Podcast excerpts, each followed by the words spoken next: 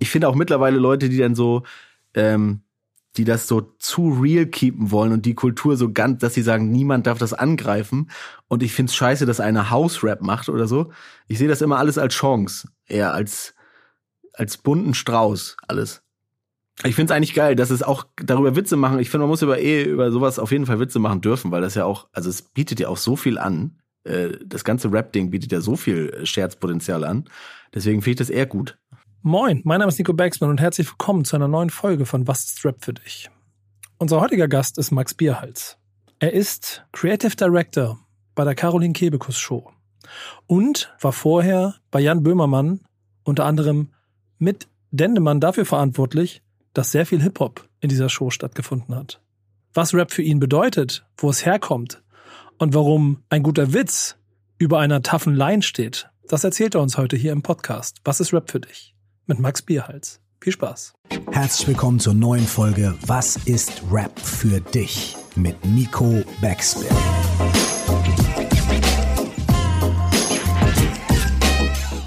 Mein Name ist Curse, nie vergessen. Du musst Hip-Hop lieben, als wärst du immer nur Fan geblieben. Max, danke für deine Zeit. Ja, vielen Dank. Ich freue mich. Es wird lustig bestimmt. Was ist Rap für dich? Also ehrlich gesagt, äh, eigentlich ist Rap für mich zu Hause. Ist jetzt ein bisschen klingt pathetisch, aber es ist so, ähm, ich höre das eigentlich schon seitdem ich denken kann, dass ich Musik höre. Äh, selbst in der Zeit, wo ich noch peinliche Sachen gehört habe, nebenbei, war das schon immer, also die erste CD und so, das waren alles immer Rap-Sachen. Was ich, ich weiß gar nicht, woher das kam, aber es ist, ich, ich kann es mir nicht mehr wegdenken. Gibt's gibt's keine Verwandten, keine Familie, keine großen Brüder oder große Jungs auf dem Schulhof, die dich da initiiert haben? Tatsächlich gar nicht. Einzelkind. Ich kann nur mal sagen, dass meine Mutter hat immer sehr viel Soul und Funk gehört. Äh, Earth, Wind and Fire und so. Und ich glaube, das war so ein bisschen drin, aber das, ich glaube, das reicht nicht, um das zu sagen. Ich weiß nicht, woher es kam. Aber was war denn dann die erste Platte und oder die erste CD und wie ist sie zu dir gekommen? Also hast du Du also, quasi, lag sie auf einmal da? Hast du, bist du bei deinem äh, Diebstahlzügen durch den Supermarkt, hast du das Falsche mitgenommen? Als junger Gangster oder was war's? Also junger Gangster war ich natürlich auf jeden Fall. Aber ja. deswegen habe ich auch richtige Gangstermucke gehört und es war die da von den Fantastischen Vier. Also richtig klassisch Gangster. Ähm, aber das war wohl die erste, ich weiß es selber nicht mehr, wurde mir aber erzählt. Die erste, die ich mir richtig gesagt habe, die möchte ich gern haben. Und das wurde dann irgendwann, als ich mich erinnern konnte, dass ich das erste Mal gesagt habe, ich gebe jetzt Geld für ein Album aus, was noch eine CD war. Ähm, das war dann, jetzt muss ich ganz kurz überlegen, ob es entweder gefährliches Halbwissen war oder vorher schon äh, außen Toppits in Geschmack von fettes Brot. Aber in der Richtung war das. Irgendeins von den beiden. Auch zu den Zeitpunkten, als es rausgekommen bin, weil ich glaube, du bist Jahrgang 87, ne? Ja. Das heißt, da warst du noch recht jung, ne? Ja ähm, dann gleich das komplette Taschengeld für eine CD auf den Kopf gehauen, weil du wusstest, es ist das Richtige. Ich wusste das komplett. Also es war tatsächlich auch da, ich habe auch dann nicht nur das eine Taschengeld ausgegeben, sondern auch das nächste und das übernächste. Also es folgten dann sehr schnell mehrere Alben, die ich halt äh, gefeiert habe. Und dann ab dem Zeitpunkt wusste ich das, glaube ich, auch schon so ein bisschen, dass das meine Ecke ist. Es gibt ja so einen bestimmten Altersgrenzen nach oben und unten, wo Musiksozialisierung beginnt und auch irgendwann so ein bisschen aufhört. So, das, das ist ja schon ähm, so die Phase, in der es kommt, eigentlich recht früh auch. Gab es Alternativen oder war es eigentlich irgendwie, also hat jemand versucht, dich umzustoßen oder war es wirklich nur Hip-Hop, was lief? Weil eigentlich war es zu der Zeit ja noch gar nicht so allumfassend. Also ich kann mich selber daran erinnern, dass ich immer noch viel Popmusik einfach mitbekommen habe, ob ich es nicht wollte. Ähm, wie war das bei dir? Also ich war halt, ich hatte viele Skater-Freunde zu der Zeit. Wir waren so eine Skater-Truppe. Ich war nie gut im Skaten, aber ist auch egal. Und die ja. haben sehr viel Punkrock gehört. Und äh, ich weiß noch, dass ganz viele Freunde, die das damals gehört haben, irgendwann immer mal gesagt haben, ey, ich fand zwar immer albern damals, aber heute respektiere ich voll, dass du nicht aufgehört hast, das zu hören. Und immer gesagt hast, nee, komm, ich habe keinen Bock, ich find's okay, was ihr hört, aber äh, ich bleib bei meiner Mucke. Und das war irgendwie auch für mich nie eine Frage. Ich fand's immer so, gut aber dann auch so alleine damit gewesen?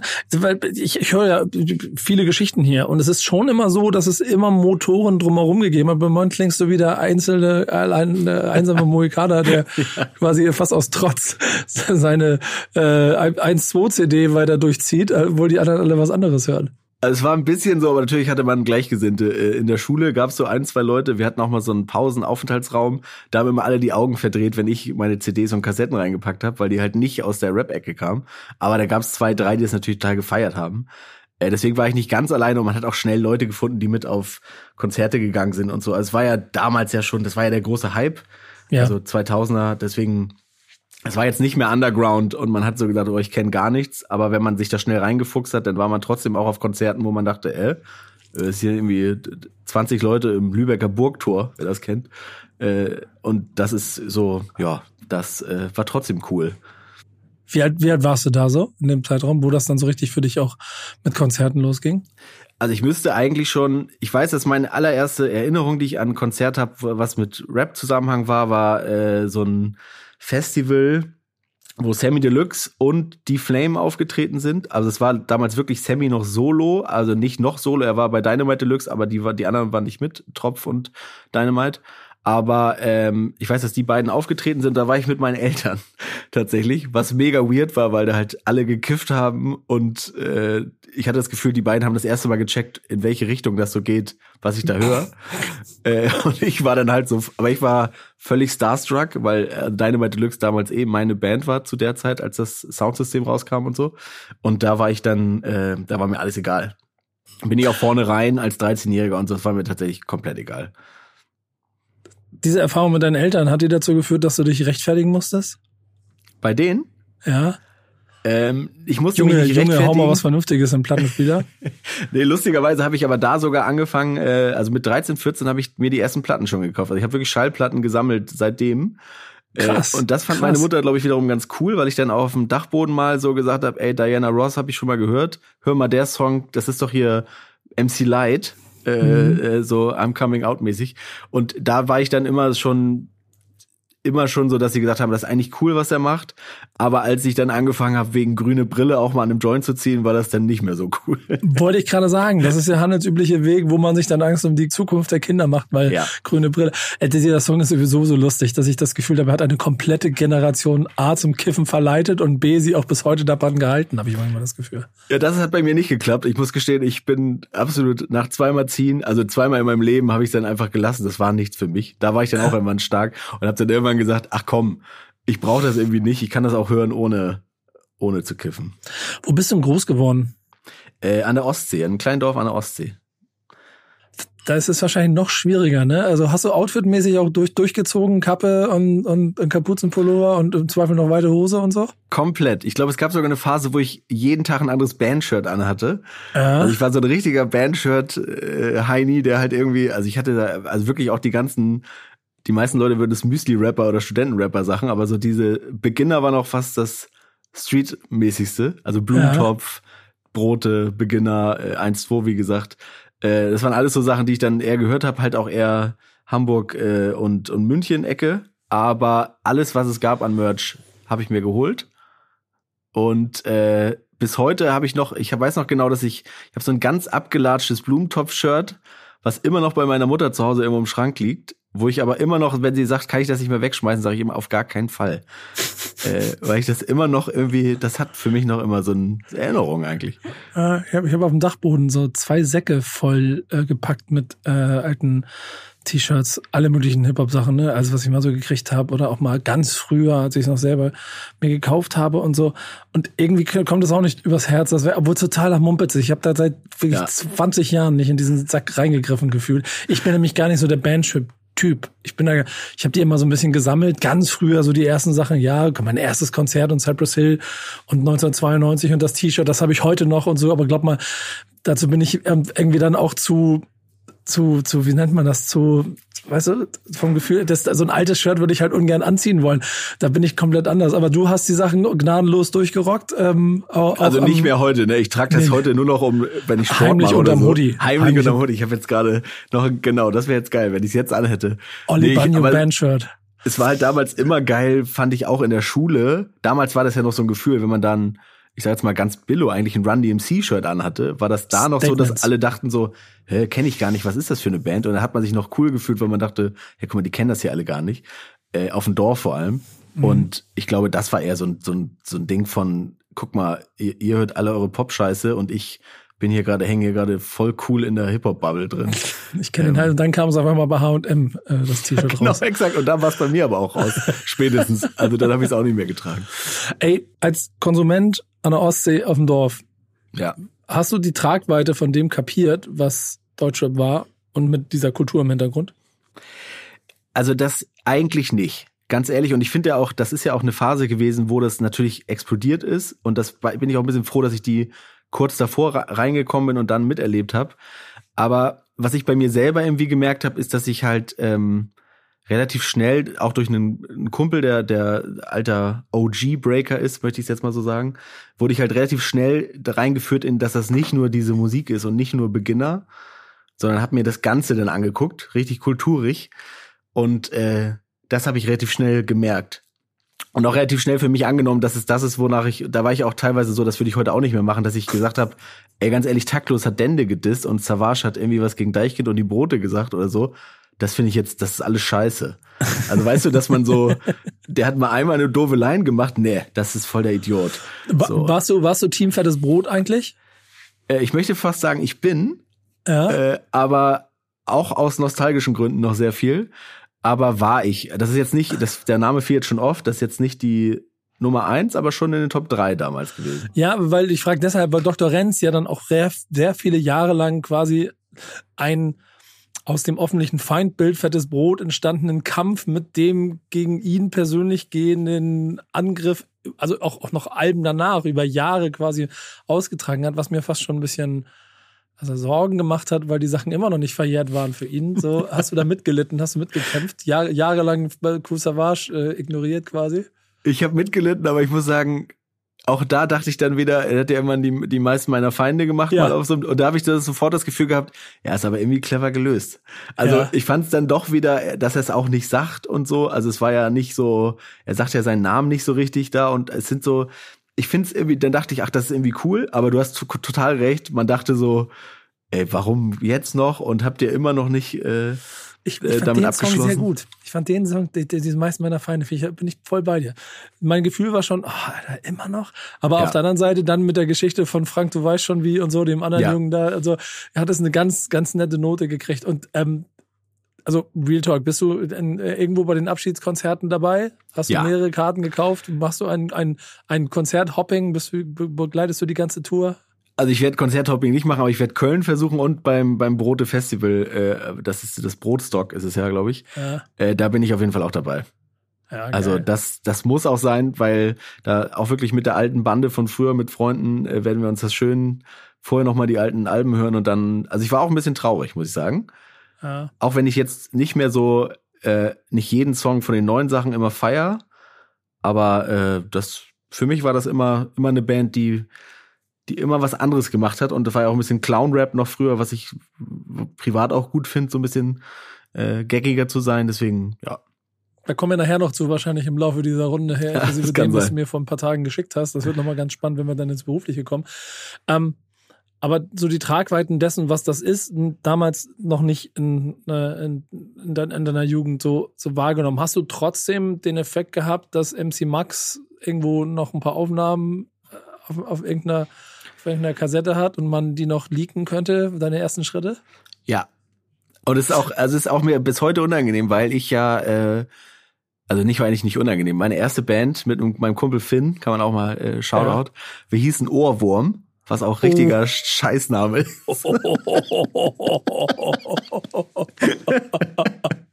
Das ist genau die Reaktion. Das ist genau die Stark. Reaktion. Meine, meine erste Crew hieß Kinderüberraschung, aber mit A, also Kinderüberraschung. Ah. So. Und bist du da genauso stolz drauf wie auf Ohrwurm, oder? Ja, also ich, ich, ich habe auch mit, ich habe auch keine Ahnung, mit 13, 14 habe ich angefangen, haben die angefangen ja. zu kiffen, habe ich wieder zwei Wochen oder halben Jahr oder weiß ich gar nicht mehr, so ein paar Monate wieder ausgeschrieben, weil hier kommt, passiert ja nichts. Und Kiffen finde ich kacke. Ähm, aber die Ohrwurm, wie hieß du denn? Äh, ich hieß Flash Fiete. Flash Fiete, Flash Fiete von Ohrwurm. Ist jetzt beide hätte wahrscheinlich nicht sagen sollen. Ich glaube, es gibt irgendwo noch ein altes Freestyle Battle in Kiel, äh, wenn das jemand da, findet. Ich glaube, er ist sogar selber mal hochgeladen, aber es ist äh, sehr alt. Ja. So Kader, Kader Redaktion such nebenbei und, und los. den Link. Wir wollen es gleich nochmal sehen.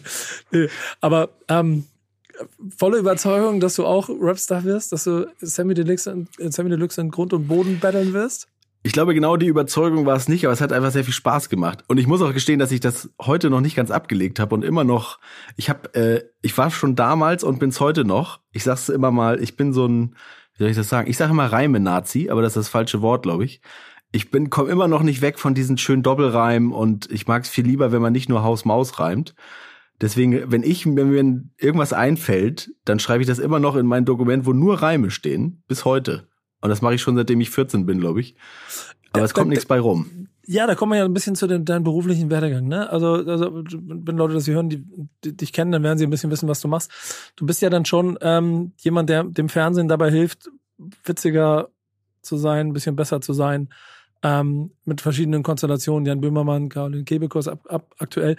Das sind ja alles auch Bereiche, wo bei denen auch Hip-Hop und Rap immer eine, eine, eine entscheidende Rolle in der Darstellung in irgendwelchen Songs oder sonstigen spielt. Ähm, ist das so, oder wird das so von Leuten wie dir im Hintergrund automatisch mit gefördert? Also war das für dich auch immer so die Chance, quasi dort das auszuleben, was du als Jugendlicher, ich habe den Namen vergessen schon wieder, Fiete, hast Glück gehabt? Flash Fiete natürlich. Ja, ja, genau, Flash Fiete, was du da nicht äh, erschafft hast, an diesen Stellen nochmal auszuleben oder, oder wieso, oder, oder wie ist das für dich?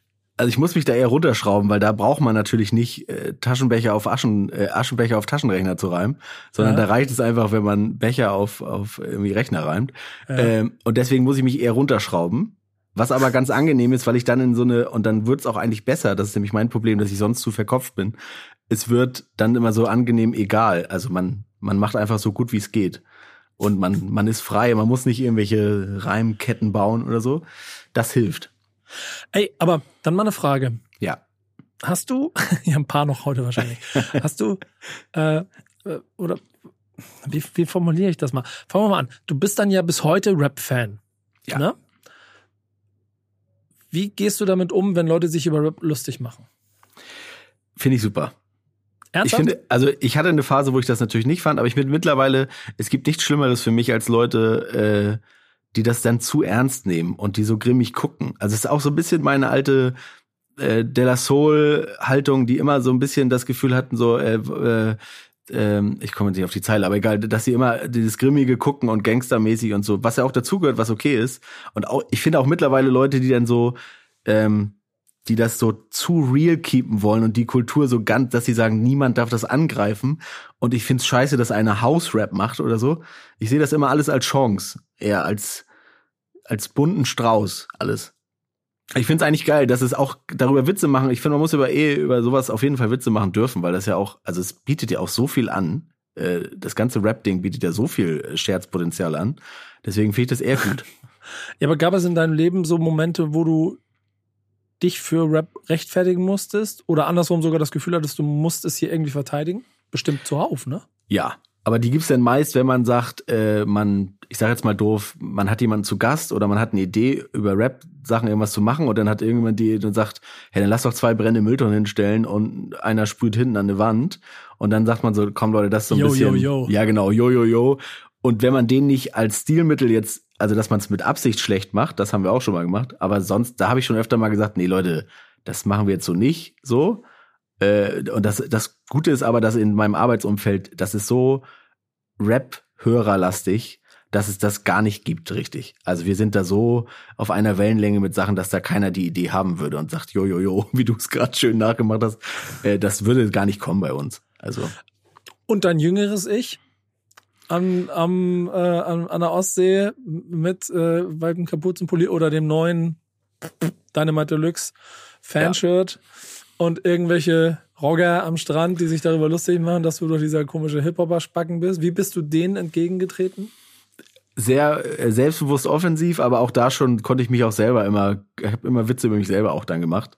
Aber natürlich habe ich da, wie ich das vorhin schon meinte, ich habe da nicht aufgehört zu sagen, Leute, äh, das könnt ihr nicht verarschen, ihr versteht es einfach nicht und ihr habt keine Ahnung, was der da rappt und das ist musikalisch eh viel geiler als dieses Geschrabbel, was ihr da immer hört und äh, ähm, war da aber auch so und das fand ich halt im Nachhinein natürlich doof, gar nicht, da war ich tatsächlich so scheuklappenmäßig so auf diese Musik fixiert, dass man nicht links und rechts mal gesagt hat, ach komm, äh, die- die Ramones sind doch auch ganz geil.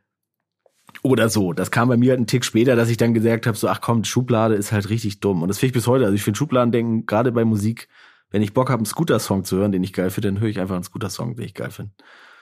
Ich habe aber auch das Gefühl, dass, dass, dass Rap-Musik in sich selber, vor allem, vor allem die, die Szene in Deutschland, schon 20 Jahre gebraucht hat, bis sie ein paar Scheuklappen bereit war loszulegen und wir jetzt seit 15 Jahren fast so weit sind, das finde ich in den Spitzen ist also schon schon also keine mhm. Grenzen mehr gibt. Ja. So, was macht es mit dir, wenn du mitkriegst, dass es mittlerweile gefühlt mehr Rapper am Ballermann gibt als Ballermann-Artist? Oder ich sage mal so, in drei Jahren wird es wahrscheinlich soweit sein. Aber äh, auch das wird übernommen gerade.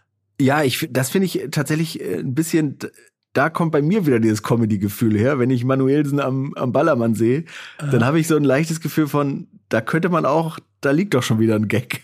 äh, aber also grundsätzlich finde ich, ist eigentlich gut, Rap in alle Sachen reinzuspülen, die es gibt. Und wenn es jetzt, ob's Kinderüberraschungswerbung ist, äh, wenn die gerappt wird oder so, natürlich gibt es oft Sachen, die peinlich sind und so, aber es ist natürlich, also ich meine, ich habe ja, du hast den Überblick noch viel mehr als ich, aber ich habe immer noch, als ich dabei war, war es trotzdem noch undergroundig und klein.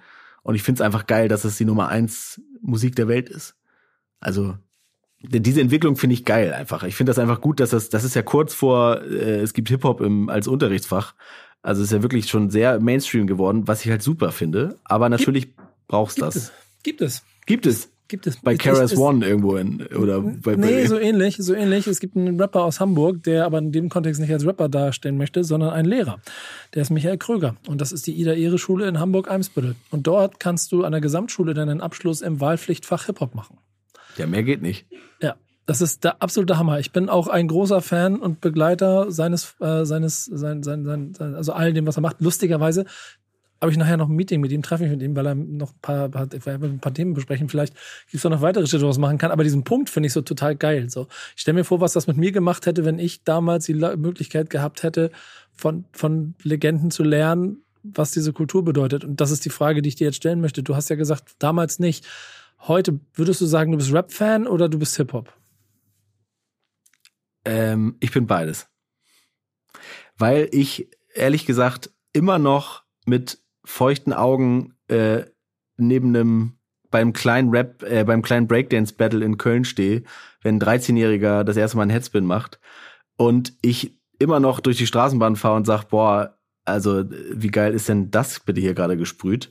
Mhm. Und ich immer noch mit Kumpel mir stundenlang irgendwelche DMCs-Battles äh, anguck und das Geschreddel, wo alle immer sagen, boah, das ist keiner scratcht mehr, immer noch feier und immer noch dieses Gefühl da ist, was ich auch als, als 15-Jähriger hatte, so, das ist einfach Kultur für mich. Und trotzdem bin ich zeitgleich einer, der, der aber auch sagt, ey, ich finde auch Oasis gut und so und bin, bin nicht mehr so verkrampft und sag, pass auf, äh, mir macht das nichts, dass jetzt jemand, wie gesagt, vorhin auch mal Drake auch in mein Hausalbum rappt äh, oder überhaupt Drake äh, auch Rap ist. So, das ist ja für viele schon teilweise schwierig. Und das, ich finde das total, äh, ich finde das total angenehm, dass das so aufgegangen ist. Hat dir diese Kultur in deinem Leben gegeben?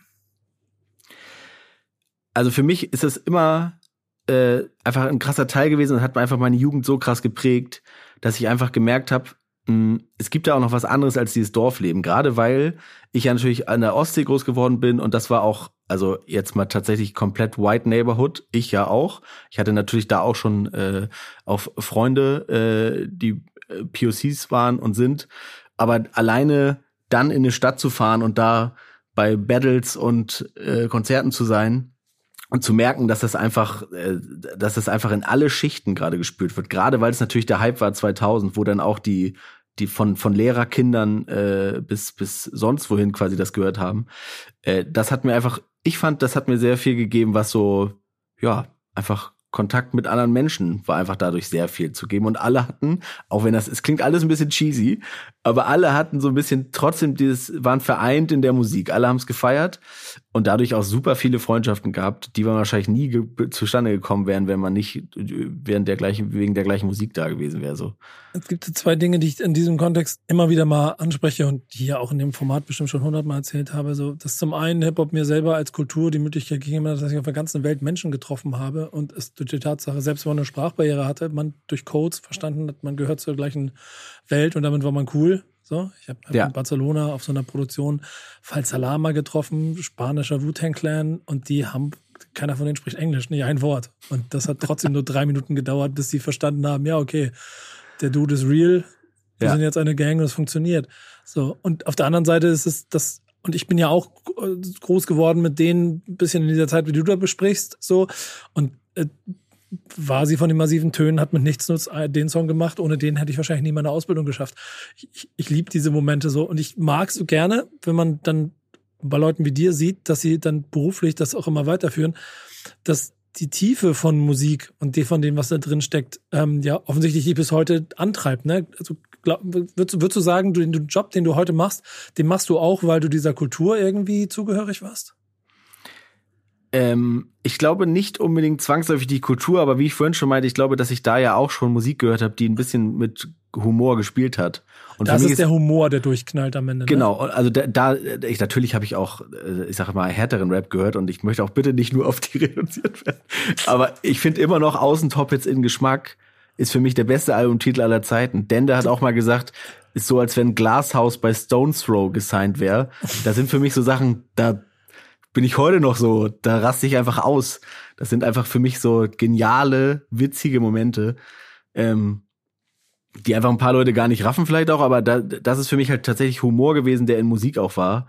Und ich glaube, das hat einfach mich schon immer geprägt, dass ich sagte, ich will Musik nicht nur hören, um jetzt, also ich will das auch mal hören, um traurig zu sein und so, aber ich freue mich total, dass es auch Leute gibt, die das clownig sehen, sag ich mal so. Aber gab es bei dir auch Situationen, wo Rap dich mal gerettet hat? Oh, gerettet ist jetzt eine sehr gute Frage.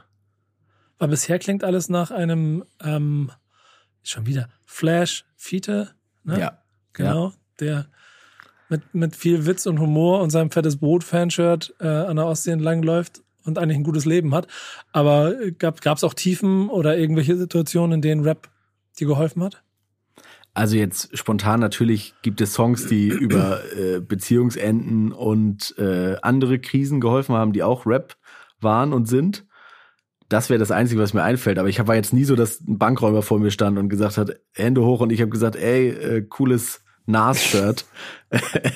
und er dann gesagt hat, ey, was cool, äh, dann schieße ich dich jetzt nicht um. Ja. Äh, da, sowas hatte ich noch, sowas hatte ich tatsächlich nicht. Wäre eine lustige Geschichte am ja. Ende des Tages. Schade. Hätte ich mir ja. ausdenken können, gerade einfach. Ey, äh, du hast ja, deswegen die Frage, wie hast du in deinem Leben beruflich mit Rap zu tun gehabt? Also auch mit der Szene selber oder nur mit dem eigenen Wissen und daraus dann Gags und Content für Formate bauen? Also beruflich war es eigentlich eher so, dass ich ja irgendwann angefangen habe, äh, für das Neo-Magazin zu schreiben und zu arbeiten. Und ähm, am Anfang hatten wir noch keine Studioband und dann sind wir das Neo-Magazin Royal geworden und dann hieß es, wir brauchen eine Studioband. Und dann kam der Chef rein und meinte, ey, Dendemann wird die Studioband. Und mein 14-jähriges Flash Fiete ich ist kurz in Ohnmacht gefallen, ist dann aufgewacht äh, mit, mit nasser Hose und hat gedacht, ach du Scheiße, was? Das kann ja nicht sein. Ähm, und da hat Schicksal war, reingekickt, ne? Da hat Schicksal aber wirklich sowas von reingekickt, weil für mich natürlich, also wirklich Nummer eins immer gewesen und immer noch. Ähm, und das war dann aber, dann erster Tag, kam er halt rein und mein Chef auch dann noch ganz nett mich so zu ihm hingeschoben und meinte, ey, der hört auch Hip-Hop, redet doch mal miteinander. Und dann, so für mich zumindest, weiß nicht, ob der was anderes hat, aber ich glaube auch für ihn, nach zwei Sekunden Klick gemacht, alles war normal, ich war auch nicht starstruck oder so. Und dann halt nur abgenördet. Äh, und dann gab's für mich halt so einen Moment, er hat ja äh, bei uns auch dann immer unfassbare Sachen als Übergänge gemacht. Äh, was ich immer noch eine super Idee finde, dass das jemand gemacht hat ähm, und das immer sehr genossen habe. Und da, wenn er dann mal gefragt hat, ob ich irgendwie noch einen Reim auf Abenteuerland habe und ich einen hatte und der den genommen hat, das erzähle ich halt, ich meinen Kindern wahrscheinlich noch erzählen. Und okay. solche Momente waren natürlich total beruflich Hip-Hop und dann verbunden. Und dadurch, dass wir ihn da hatten und auch äh, Jan hat ja immer noch einen Jay Diller vorne stehen. Also es sind halt einfach so Sachen, die das kriegst du halt gar nicht raus irgendwie. Ist das der größte Fan-Moment gewesen, als dann auf einmal du mit Dende im Raum standst und über Hip-Hop genördet hast?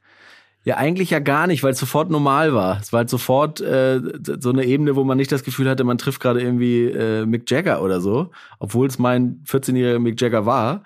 Aber das war eigentlich alles, das war wirklich nie so ein Moment, wo ich irgendwie jetzt dachte, ich werde gleich ohnmächtig, sondern es war tatsächlich sofort normal. Ich muss ja überlegen, was der größte Fan-Moment war.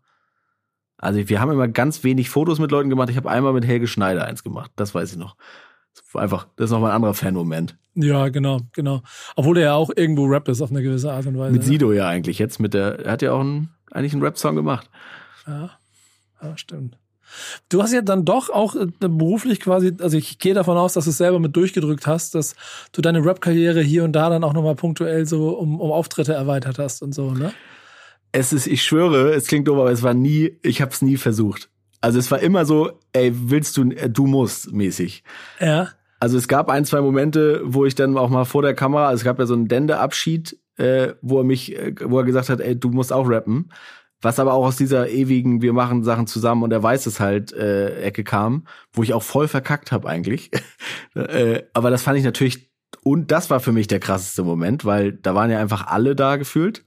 Hm. Und dann stand man halt so backstage in so einer Reihe, wo hinter einem und vor einem Leute waren, wo man sagte, Moment mal, ich stehe jetzt hier gerade mit denen in einer Reihe und weiß gar nicht, also, oh Gott, oh Gott.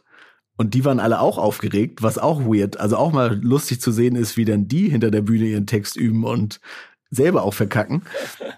Und das war für mich so der Tag, wo ich quasi völlig, das war völlig gaga für mich. Also das war ja, der Fan-Moment eigentlich. Noch mal ein bisschen beschreiben. Das ist das, das ist der Abschied, ne? Ich, ich weiß nicht mehr genau, was wir müssen mal. Genau, es gab seine letzte Sendung, weil er sich auf damals auf sein Album konzentrieren wollte und das auch ja. äh, einfach grundsätzlich auch schon dann lange lief und auch gut war und so. Und dann haben wir einfach gesagt, wir machen einfach fast ein Musical ihm zuliebe. So, es war so in drei Teile oder vier Teile unter, unterteilt. Dann gab es einmal so eine Phase, wo wir alle seine alten Songs und ein, zwei Songs von Leuten wie Kollega, Fettes Brot, äh, und Roger von Blumentopf äh, gemacht haben. Dann gab's äh, inzwischen einen kleinen Teil dazwischen, den Tour gemacht hat mit einem Orchester, wo er äh, an so einer Loopstation Sachen gemacht hat, was da haben alle geheult. Er hat dreieinhalb Minuten gemacht in einer anderen Version. Kann man auch bei YouTube noch sehen. Ist tatsächlich was, wenn ich das heute sehe, muss ich immer noch, kriege immer noch Tränen in den Augen. Ähm, und danach kam so ein Riesenfinale von äh, History of Rap. Also bekannte Songs einfach von, da waren aber alle dann gefühlt für mich dabei. Also Deichkind, Motrip, äh, äh, jetzt Echo war dabei, äh, na, wer war da noch dabei? Äh, Chefcat, äh, Prinz Pi, Caroline Kebekus sogar da auch schon. Ähm, und ich glaube, ich habe bestimmt irgendjemand noch vergessen. Aber ach, und die Orsons noch, der Rest der Orsons, bis auf Mac ist, glaube ich. Mhm. Und das war halt so, da stand man halt wirklich Backstage ja nur mit, also nur mit Rappern und und das war zu, das war zu viel. also das war für mich selbst zu viel aber auch lustige, es gab da sehr lustige Momente. Ich weiß nicht, ob ich die jetzt alle erzählen darf, aber alleine so dieses Kollega macht sich hinter der Bühne warm und daneben steht fettes Brot, hat man schon gemerkt, wie unterschiedlich teilweise die Rap-Richtung sind. Wenn einer gerade Liegestütz macht. und es war nicht König Boris, kurzer, kurzer genau. Spoiler, ja. um seinen Bizeps aufzupumpen vorm äh, Auftritt und die anderen daneben halt fast eingeschüchtert, aber sympathisch einfach daneben stehen und warten. Also, das war schon ganz gut. Jetzt bist du ja ein Kind der 90er, 2000, frühe 2000, also der ersten großen Ära. Mhm. Ähm, hat Rap dich verloren? Irgendwann? In der Zeit? Also zwischen heute und damals, meinst du? Ja. Mm, nee, nie ganz. Nö, eigentlich nicht. Ich glaube, es gab mal Phasen. Also du, du hast nicht aufgehört, als Berlin auf einmal da war. Du hast, du hast nicht mehr nicht verstanden, was dann Düsseldorf da macht und so. Nee, also es hat mich nie gekriegt, aber ich fand auch ein, zwei Agro-Sachen gut. Äh, und mich, haben, mich kriegt immer mal irgendwas, was dann auch äh, vielleicht nicht zu meinem 2000er-Ich passt. Aber es hat mich nie ganz verloren. Dann habe ich halt einfach wieder eher ältere Sachen gehört oder habe halt das mir rausgepickt, was es noch gab, äh, was in meine Richtung ging, was es ja auch immer, immer gab so. Nee, es hat mich tatsächlich nie ganz verloren. Das ist, würde ich tatsächlich sagen. Und welchen Blick hast du heute so auf diese Szene? Weil wir sprechen viel über Deutsch, du hast aber auch international ja. schon angesprochen. Das heißt, ich, ich gehe ja mal davon aus, dass du bis heute wahrscheinlich die komplette Welt so ein bisschen im Auge behältst. Ähm, wie ist so dein Gesamteindruck von dem, wie sich das entwickelt hat? Du hast vorhin schön gesagt, das ist die Nummer eins Musikrichtung. Ne, darauf können wir uns einigen. Aber für dich ganz persönlich und für dein ganz persönliches Musikgefühl und dieses Weiterentwickeln des Musikgeschmacks. Denn du bist jetzt in der Phase, wo es langsam zu Ende ist mit Weiterentwickeln. Ja, also ich finde ja, dass das so, äh, ich bin A immer überrascht, wie oft dann doch noch was Neues um die Ecke kommt, wo man denkt, öh, das ist ja jetzt nochmal ganz weird, auch wenn es vielleicht nicht meins ist, aber es ist noch ein bisschen was anderes. Und davor habe ich Angst, dass das irgendwann nicht mehr kommt. Also das, äh, ich, ich finde ja, ich, ich mache mich halt immer mehr lustig oder ich finde es immer nerviger, wenn Leute aufhören zu sagen, wenn, wenn Leute so sagen, boah, was jetzt die jungen, die jungen Leute rappen, das ist mir, das ist völlig scheiße. Diese singen ja nur noch alle, äh, das, was Apache macht und so, das ist kein Hip-Hop und so. Äh, solche Sachen finde ich halt immer peinlich, weil ich immer denk, äh, ganz ehrlich, ihr wart wahrscheinlich genauso. äh, als eure Musik rauskam, wo alle gesagt haben, hä, das ist doch kein Hip-Hop, was die und die da machen. Ähm, deswegen freue ich mich da eigentlich immer drüber, aber jetzt gerade so auf die Weltsicht, also ich feiere tatsächlich, glaube ich, weniger als damals neue Sachen. Dadurch, dass aber auch so viel reingespült wird, findet man immer irgendwas, was man gut findet. Ähm, aber jetzt grundsätzlich finde ich das schon super angenehm, dass man tatsächlich, wenn man jetzt will, nur Rap äh, äh, hören kann, weil es so viele Facetten gibt, dass wenn ich Rock Rock Rap hören will, höre ich halt das. Ich kann Techno Rap hören, ich könnte langsam, schnellen, äh, gemumbled, einfach Trap. Es gibt einfach alles. Es, also es, der ganze Supermarkt ist voll mit Sachen und man, das ist finde ich ganz schön. Genau das ist das, was mich, glaube ich, bis heute auch immer wieder daran hält und auch immer wieder die Frischzellenkur ist, um es mal vielleicht da mit dem Bild zu beschreiben. Ja. Ähm, auch wenn ich selber ganz oft merke, dass so Künstler X, ich muss jetzt keinen Namen nennen, der dann einen besonders großen Hype hat, äh, halt keine Mucke für mich macht. Nee, voll okay. Das ist auch, Ja. das finde ich auch fein. Aber dass man dann auch nicht sagt, hey, der ist es nicht, der gehört nicht zu unserer Musik. Das finde ich halt Nee, so doof. das ist Quatsch. mag ich halt Das nicht so gern. Ist, glaube ich, ist aber auch das, was dann so, keine Ahnung, dann mit den Scheuklappen zu tun hat, von denen du gerade schon beschrieben hast. Die scheinst du ja ähm, nie so wirklich ganz gehabt zu haben, ne? Ja, wie gesagt, früher so ein bisschen, als ich dann alles, was aus Berlin kam, was er ja auch tatsächlich, das war ja richtig underground im Nachhinein, was ich aber auch viel später erst verstanden habe, wie geil das dann auch ist, ne? Also, Also du hast nicht Tapes, Tapes auf den Websites, äh, nee, auf den, auf den Anzeigen in der MK2 bestellt. persönlich also habe ich aber nicht die, nicht die Tapes. Also, ich weiß aber auch noch von Splash-Sachen, wo dann die Sekte Sachen verteilt hat und ich da schon fand, dass es, das fand ich schon kacke. Äh, Und heute finde ich das, finde ich das natürlich, respektiere ich das halt so doll und finde das dann total geil, dass sie in ihrer Playstation Beats gebaut haben und da irgendwie so, das ist natürlich für mich, also das ist, da ziehe ich meinen Hut einfach. Das ist Hip-Hop. Ähm, Das ist Hip-Hop, genau das ist Hip-Hop. Ja. Das Ich ist, erzähle das ist erzähl hier die Standard-Anekdoten, die ich immer wieder draus und die erzähle ich dir jetzt alle auf einmal, aber Sehr gerne. Cool Savage, ich kriege von Cool Savage noch ein Tape. Denn in der MK2 war eine Anzeige, dass ein Savage seine Tapes verkauft. Das ist das Cool Savage Tape, das erste.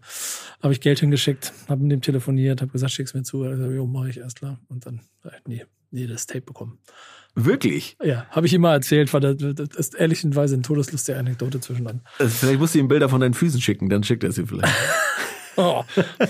Obwohl, äh, hat, er, hat er vor kurzem auch drüber getwittert. Ne? Hat, hat er, genau, das, sonst hätte ich es mir auch nicht getraut zu sagen. Ja, wollte ich gerade sagen. Der, der, der, der Trend ist da. Ja. Der Trend ist da. Ey, ich, ich, ich, ich habe ja immer so ein bisschen so einen Fragenkatalog, an dem ich, an dem ich so mich lang orientiere, um mit jemandem darüber zu sprechen, was hier so seine äh, Hip-Hop- und Rap-Welt ist. Wir haben aber schon ziemlich viel davon durchgemacht, aber wir sind auch an einer Stelle weiter gesprungen, weil wir schon zur beruflichen Seite gekommen sind.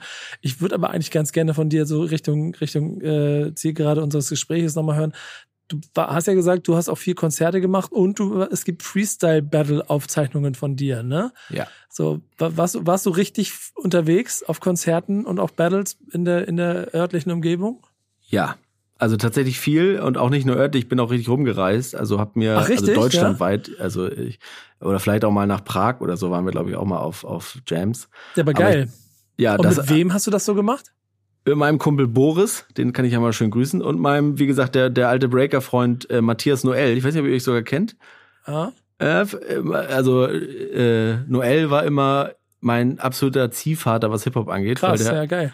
einfach so, äh, jetzt trete ich ihm zu nahe, wenn ich das sage, aber gefühlt 40 Jahre älter ist als ich und halt mir alles beigebracht hat, was ich wissen musste. Und der hat selber auch damals mit der ähm, mit mit Swift und äh, mit Barry und Storm und so diese Straßenshows gemacht und da war ich halt als 15-Jähriger und stand hinter Barry an den Drums. Äh, Barry Künzel ist egal, ich muss ich sage jetzt einfach die Namen, aber es ist auch egal, wenn man den nicht kennt. Und das war einfach legendär für mich, weil das waren so, das war so so ein Gefühl von Alter, das ist gerade also nicht nur sympathisch, wie die es machen, sondern das sind halt auch teilweise Leute, wo ich damals schon verstanden habe, dass das mit die Besten in Deutschland sind in dem, was die machen. Äh, also Storm jetzt zum Beispiel. Und das fand ich damals schon unfassbar. Also, dass ich da auch stehen darf, obwohl das einfach eine mickrige Straßenshow an der äh, Travemünder Küste war. So, also mickrig will ich jetzt gar nicht despektierlich sagen, aber da waren halt dann 60 Leute und es war jetzt nicht das Münchner Olympiastadion ausverkauft. Warum bist du nicht beruflich im Hip-Hop geblieben? In irgendeiner Rolle? Das ist eine sehr gute Frage. Weil ich glaube, zu der Zeit, wo ich mich dazu entschieden habe, was ich beruflich mache, das gar nicht so oder ich es nicht gecheckt habe, dass das auch Beruf sein kann. Also ich hatte nie das Gefühl, dass man irgendwie da mit Schreiben oder mit anderen Dingen so, so weit kommt oder so. Also ihr habt ja offensichtlich das Gegenteil bewiesen, aber dass ich das nie auf dem Zettel hatte, dass es ein Beruf sein kann. Das war für mich entweder bist du Rapper oder DJ oder so, aber oder du bist halt was anderes gibt's nicht. Ich war auch gar nicht so drin, dass ich wusste, es gibt jetzt irgendwie noch tausend äh, Leute im Hintergrund, die jetzt irgendwie noch Sachen machen. Aber irgendwie hat sich das, glaube ich, für mich nie entwickelt. Was ich aber auch gut finde, weil ich finde, es ist auch ein, wenn man so ein bisschen das Business kennt, ist es, glaube ich, auch nicht nur geil, aber es kann geil sein. ja. Es ist wie mit jedem Business, was People Business ist. Es kann wunderschön und wunderbar anstrengend werden. Und ähm, ja, sagen wir so, es ist ein bisschen die Frage, ob du dann der Typ bist, der sich auf Bühnen sieht oder vielleicht eher im Hintergrund. Die Frage muss man sich ja auch stellen. Ich, ich meine, ganz ehrliche Antwort, ich habe es noch nicht aufgegeben. Ich möchte nicht mit Emi, wie Eminem mit 50 schwarz gefärbte Haare, Haare haben und dann auf der Bühne irgendwie sagen, hey Kids, äh, guck mal hier, äh, Alkohol ah. oder so. Aber ich habe es noch nicht aufgegeben, nicht doch noch mal was zu machen, was auf Bühnen funktioniert. Schraubst, ähm, du, schraubst du heimlich im Hintergrund irgendwo an deinem Debütalbum oder deiner Debüt-EP? Ja. Gehst ab und zu mal ins Studio und, und nimmst was auf? Genau, die Antwort ist ja. Und es Krass. ist aber auch da schwankt Krass. es halt so schnell, weil ich halt nicht, ich, ich hab, das ist auch ein großes Problem, aber auch natürlich ein Segen. Aber der Hype und was man machen kann, geht so schnell, dass wenn ich mal ein halbes Jahr nichts mache, dann bin ich fast schon wieder, kann ich das schon wieder fast nicht machen, was ich mir überlegt habe, weil alle, keiner hört das mehr. Also weiß ich, muss auch nicht unbedingt der jetzt der der neuen den neuen heißen Scheiß machen, aber ich habe es noch nicht aufgegeben, was zu machen, was mich erfreut und trotzdem auch draußen irgendwie jetzt nicht alt ist. Das dein Drill dein Drill Album wird also wahrscheinlich äh, dann nicht kommen mit anderen Worten, ne? Wir warten mal ab. Wir warten ja, mal ab. Ich, äh das, das Schöne ist, du hast ja beruflich dir dann, glaube ich, also so schätze ich es ein, ne, in deiner Rolle ja auch so einen Raum geschaffen. So, so, wer, wer, wer, wer hat das irgendwie, wenn ich will? Wer hat denn so einen Song? Ich weiß, Enke hat doch vor kurzem einen Song gemacht, wenn ich will.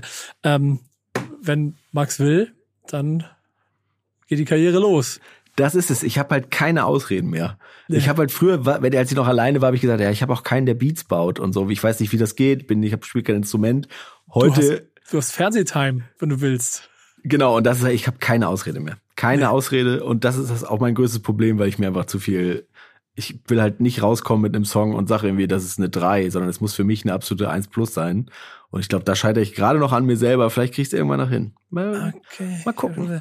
Du hast mir geschickt, dass äh, Caroline Kebekus äh, sich über David Brecht ein bisschen lustig gemacht hat in einem Song. Ja. Ähm, das ist dann ja etwas, was die Öffentlichkeit wahrnimmt und vielleicht auch vornehmlich als, als dann, dann die Satire oder der Witz, der da drin steckt, wahrnehmen soll wie wichtig ist dir die, die, die, die, die Hip-Hop-Polizei-Ebene da drin, die das qualitativ abnimmt?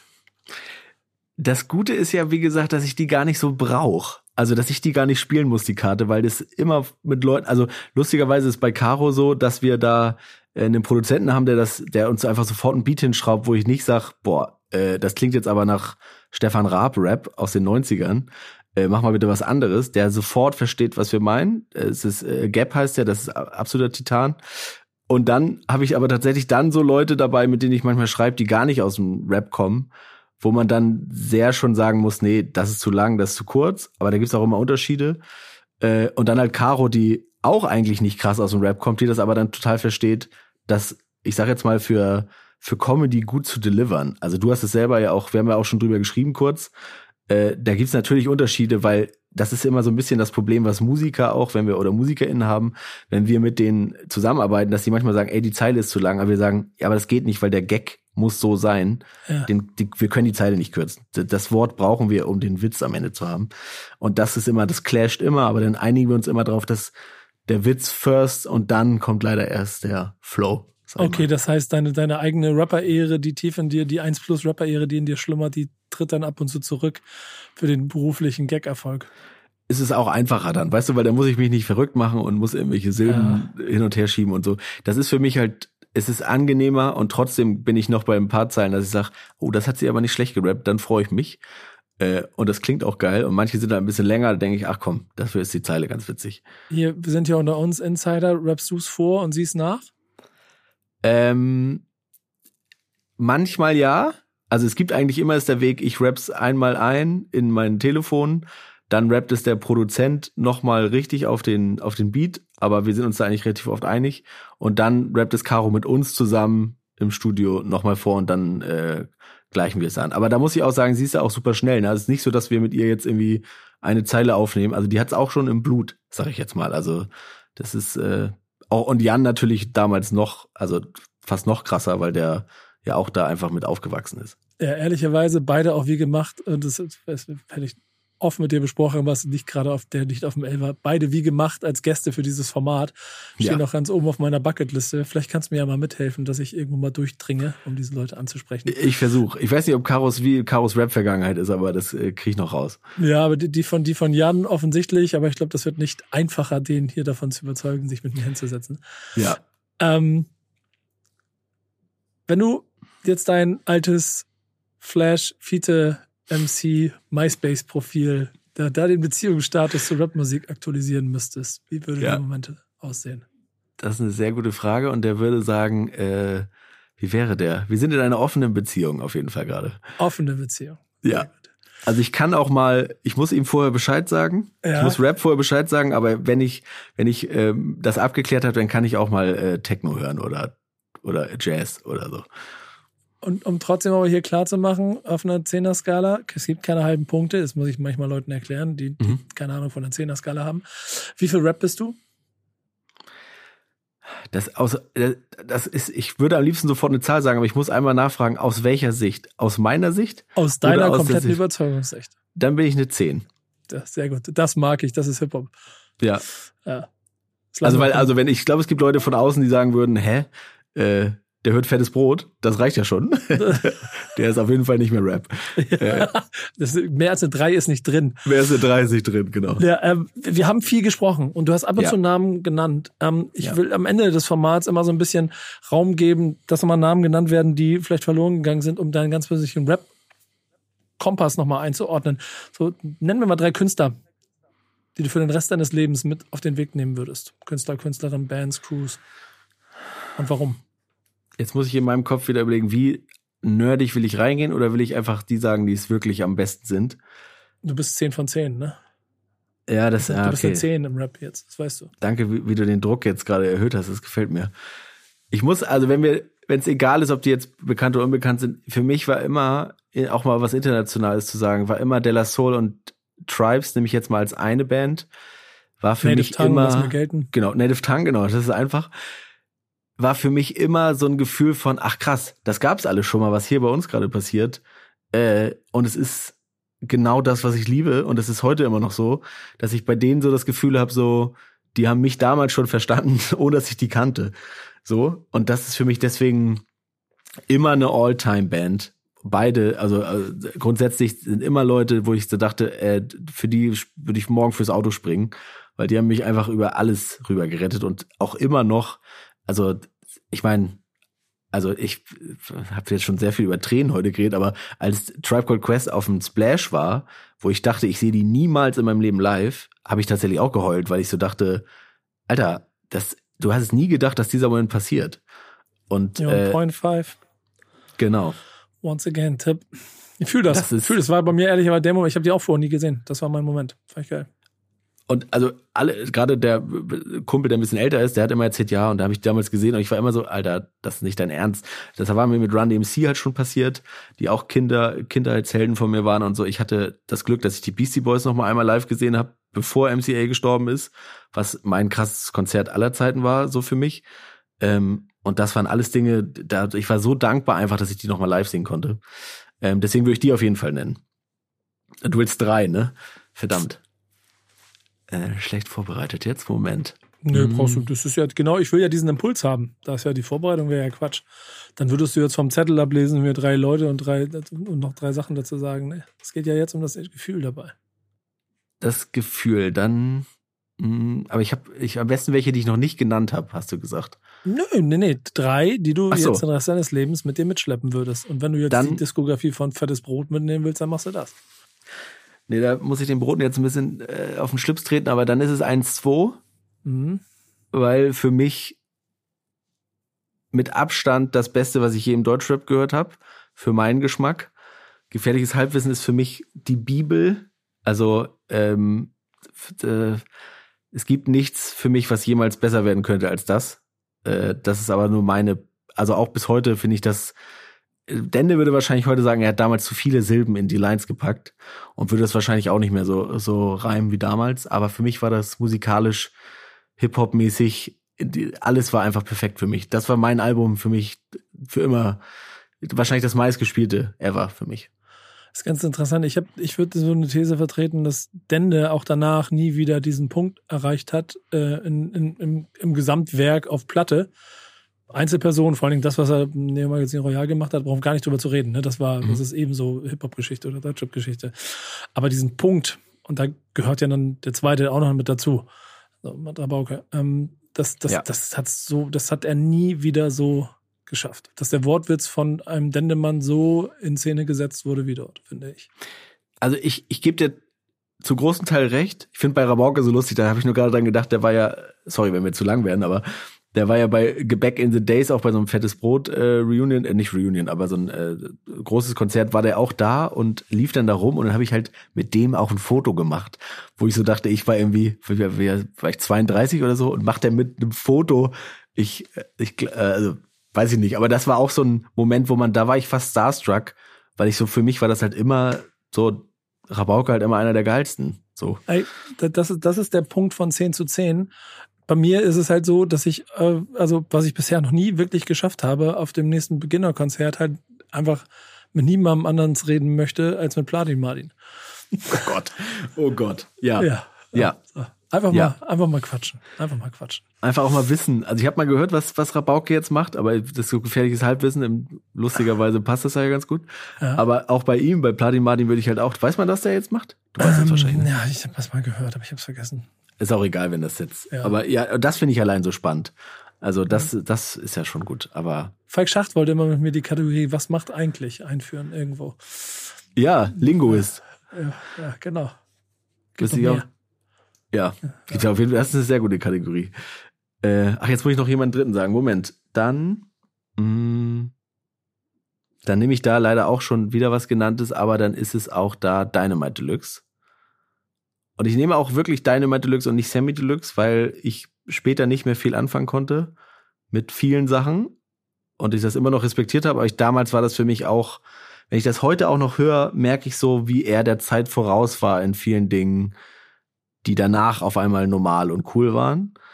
Ähm, und ich das immer unfassbar fand, was da, was da gerappt wurde einfach. Da habe ich auch flowmäßig einfach viel mehr gemerkt, dass das ein Unterschied ist zu den bisher genannten Müsli-Studenten-Rappern, sag ich mal.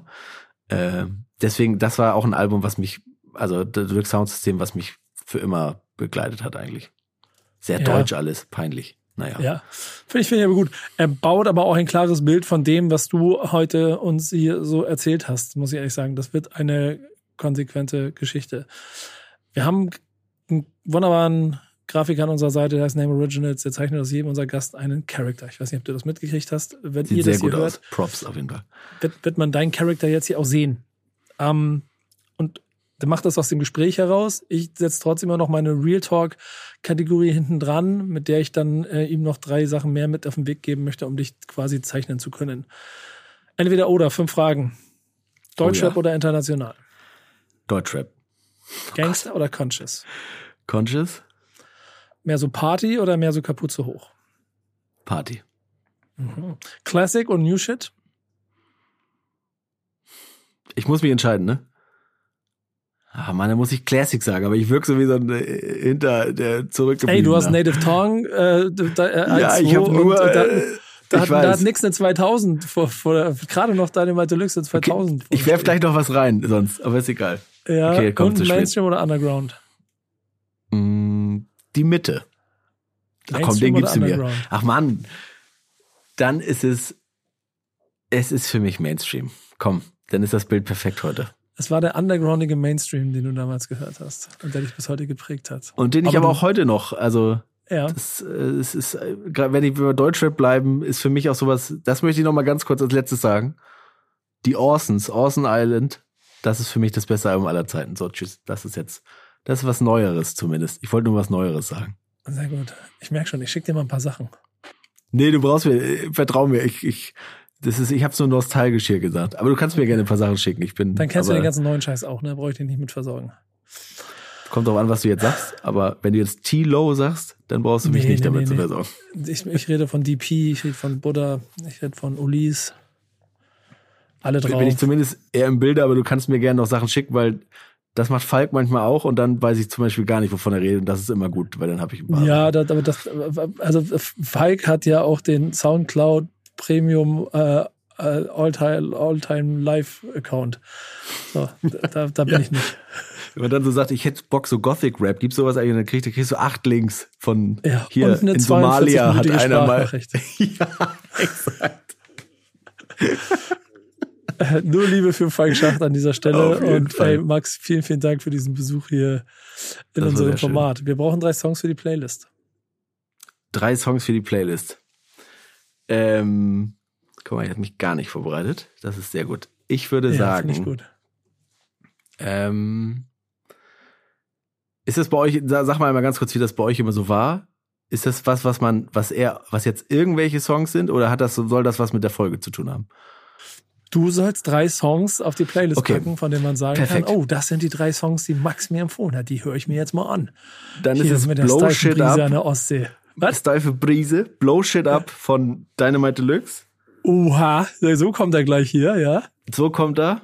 Dann ist es ähm, mm, mm, mm. dann ist es besser besser von den Orsons und es ist es muss ein Song sein, ne? Sonst würde ich einfach sagen, das neue Album von Galf, einfach nur um mal Ein Song. äh, dann ist es ähm, fuck. Check the Rhyme von A Tribe Called Quest. Komm, mega lame, aber ich hau's einfach. Ich nehme einfach die. Wort drauf. Wort drauf. Sehr gute Songs ausgewählt von Max Bierhals. Vielen Dank, dass du dabei warst hier in dieser Folge von Was ist Rap für dich. Danke dir. Und bis bald, bis zur neuen Folge. Tschüss. Ja, tschüss.